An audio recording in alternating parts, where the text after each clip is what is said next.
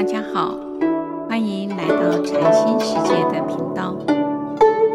这个节目是以维觉安公老和尚的佛法开示内容，来引领我们迈向佛法的智慧妙用，让我们生活愈加安定与自在。如何改造命运二？中国人常说“福禄寿，善心高照”。禄就是官位、爵位、职位，有官位的人就称为有禄位。职是编织一种禄位，福是生活的经济能力，生活所享用的种种都是福报。寿，寿命要长远，身体要健康。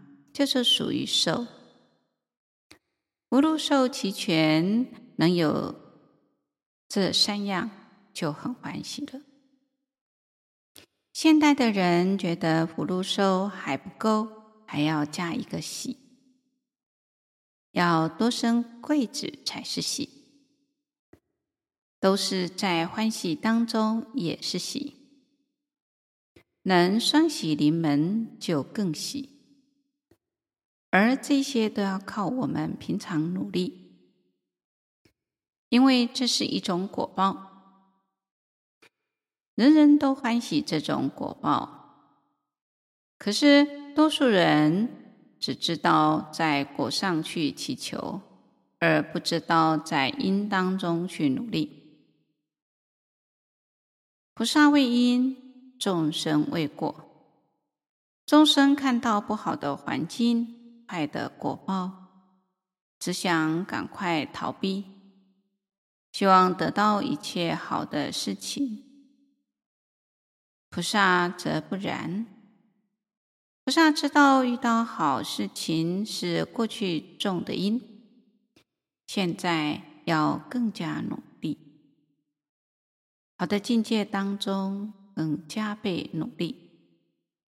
遇到困难。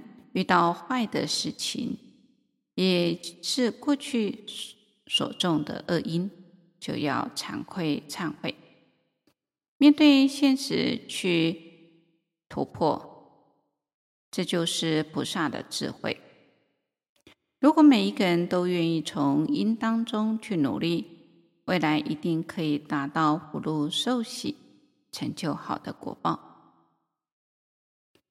唐朝一行禅师懂得天文地理，最后他什么都不做，他还是要修行打坐。有人问他：“你为什么其他的通通放弃了，再修行打坐？”他说：“你们不知道，心才是根本。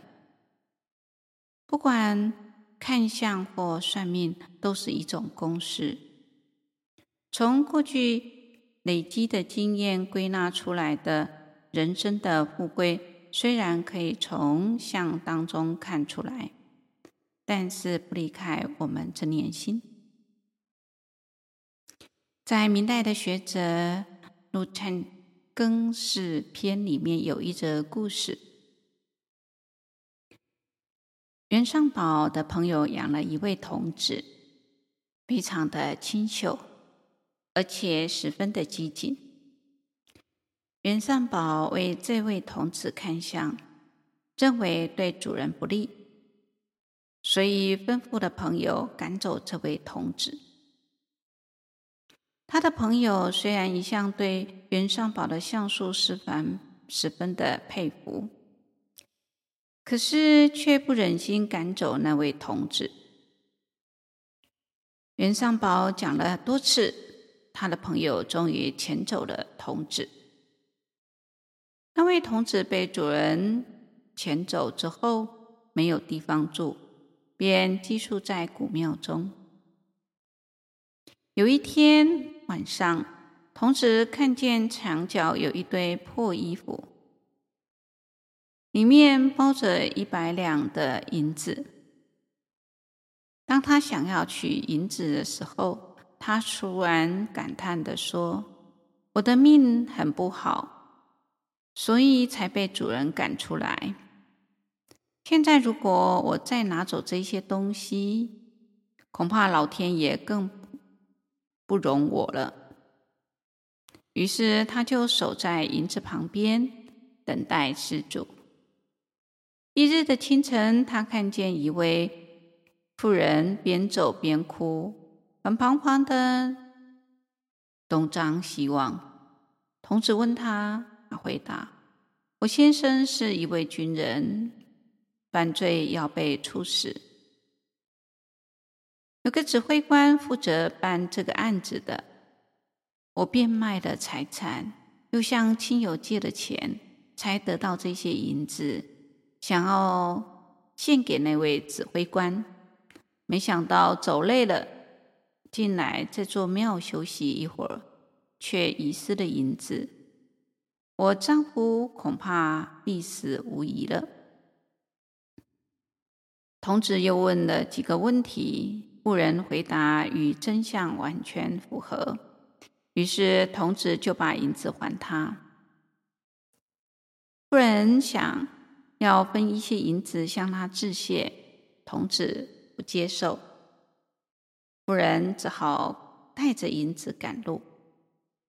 那位妇人的丈夫因而脱罪，妇人感念童子的德行，到处告诉别人。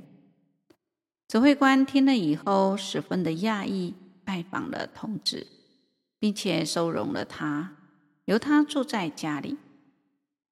指挥官看见了童子，十分的英俊聪明，非常的喜欢他。由于指挥官年老无子，所以便认他为义子。数年后，童子继承了指挥官的职位，回去拜谢雇主。主人感叹地说：“没想到元君的像素有这么大的偏差。”雇主就留着童子在家，等袁尚宝来了以后，便叫童子穿的朴素的布衣，端出茶水。袁尚宝看了，大吃一惊，说：“这是从前那一位童子小弟吗？为什么现在变成这个样子呢？”主人就骗袁尚宝说：“他被赶出以后。”无依无靠，现在又回来了。袁尚宝笑着说：“你不要戏弄我，他现在不是你的仆人，他是一位三品的武官，他的面貌和精神跟从前完全不同。难道曾经做了什么善事，才变得如此？”童子仔细地说明事情的经过。那位朋友更叹服袁尚宝的相术神妙。这位童子寥寥几句话，竟然流露出知命会天的品格。说起来好像非常浅的道理。看见意外之财，能够有定力，不起贪念，更是绝大的学问。世间人都可以不贪心。何况我们学佛之人，更需要在自己的信念上断除贪嗔痴，这样子必能改变我们的果报。今天分享到这里，欢迎留言、订阅与分享这个频道。感谢各位的聆听，这个频道每周一是上架更新。愿韦觉安公老上的法语能带给您生命成长与喜悦，祝福您吉祥平安。拜拜。